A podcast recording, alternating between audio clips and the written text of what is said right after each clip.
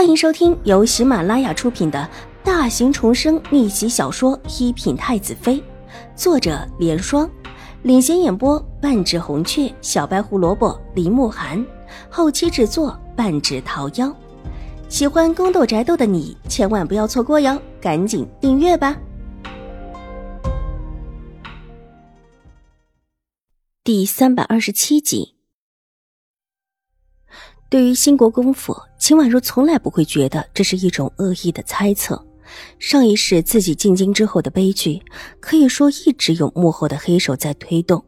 纵然现在不清楚是哪一个，但必然是和兴国公府有关的。大长公主可知是为了什么？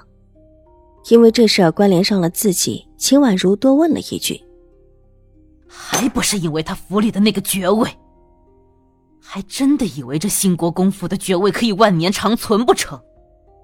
虽然大长公主冷哼一声，手重重的在桌子上拍了一下。为了一个爵位，就做出各种姿态来。现在浩儿在我府上，那日我去警告过那对婆媳，若是再听到浩儿的不好传言，就休怪我不客气。秦婉如的水眸划过一丝悠然。怪不得那日之后，关于邵元浩那件事的传言几乎没有了。原来是瑞安大长公主出手了，或者这也是最近新国公夫人安安静静的缘由。看那日的情形，新国公夫人可是连借口都想好了，就要上秦府的门。秦玉茹被留下的衣服、登门道谢的理由，无论哪一个都可以上门，但偏偏新国公夫人送来的礼物。就知道这事儿不只是说说而已。今天兴国公夫人送了礼物给我，秦婉如进府说的就是这事儿。当下扑身了长洁，他给你送礼了。瑞安大长公主惊讶的道：“嗯，就是今天，说和我投缘，让我多去兴国公府做客。”秦婉如据实以告。瑞安大长公主上下打量秦婉如几眼。没有看出新国公夫人为什么高看秦婉如的理由，他当然不相信新国公夫人是真心了，为了邵元浩才对秦婉如有了喜欢。送了什么东西？就一套衣裳和一套首饰。东西带来了吗？治安大长公主问道。带了，在车上。玉姐，你去取来。治安大长公主点头，叫了一个婆子过来。让她陪着玉洁一起过去。待得两个人重新回来，礼盒便被放在了桌子上。掀开之后，看着那一套精美至极的衣裳，瑞安大长公主愣了一下。七彩纱？什么是七彩纱？秦婉如问道。她没有听过。瑞安大长公主伸手把衣裳的料子拿起，放置在手心，料子从她的手心滑落。瑞安大长公主又拿起衣裳，走到窗前，就着窗前的阳光一看，立时衣裳呈现出一种极其出彩的颜色，宛如提光了一般似的，颜色越发的鲜亮起来，甚至还觉得在这种颜色中泛起了其他的颜色，但细看之下，又只有这种颜色。果然是七彩纱，这是一种极少的贡品，即便是在宫里。宫里的娘娘们想要这么一套衣裳，也是极其难得的。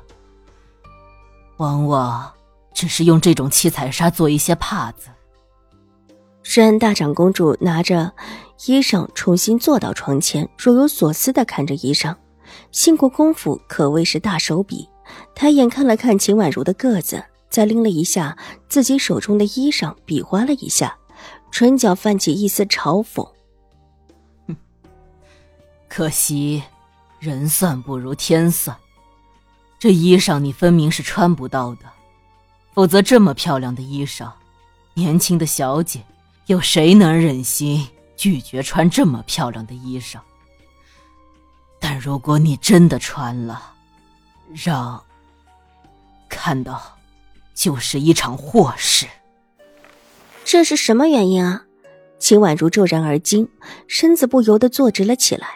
虽然早早就猜到不简单，哪里会料到居然还隐藏着这样的祸事？皇上不喜欢。虽然大长公主这一次倒是没有含糊，看了看垂落的帘子，低声的道：“言简意赅。”这个答案更是秦婉如没有想到的。她想过许多种可能，但是没有一种跟这个答案相吻合，居然是皇上不喜欢。一国之皇高高在上，平时关注的应当就是国家大事，怎么会对这种女子衣着之事这么关注？那这套首饰呢？震撼过后，秦婉如并没有再追问，反而指着另一个礼盒道：“既然瑞安大长公主方才没有说，就有不可说的理由。皇家的秘密历来就不是别人能够随意打听的，关系到皇上这事知道的应该不多。”或者说，就算是知道了，别人也不敢说。见秦婉如知趣的没有再追问，瑞安大长公主眼中露出了一丝赏识。这孩子的确是个聪慧的，而且还知之进退，懂得取舍。放下手中的衣裳，拿起饰品看了看，淡淡道：“这个倒没什么事，衣裳就别穿了。”知道瑞安大长公主在提点自己，秦婉如急忙点头：“姐姐，姐姐，浩儿有一个好看的东西，姐姐陪浩儿去看看。”坐到这里，一直当着背影板的邵元浩坐了下来，伸过手来拉秦婉如的衣袖，一边眼巴巴的看着瑞安大长公主：“外祖母，浩儿要姐姐陪着玩。”看他扭着小身子，跟个皮筋似的，瑞安大长公主和秦婉如都笑了起来。好吧，去玩会儿吧，别太累着了。瑞安大长公主笑着吩咐：“嗯，好，好儿听话，好儿会乖的。”一听瑞安大长公主答应了下来，邵元浩急忙从椅子上跳下来，拉着秦婉如的衣袖就往外走。秦婉如无奈的站起身。向瑞安大长公主行过礼之后，带着赵元昊离开。本集播讲完毕，下集更精彩，千万不要错过哟！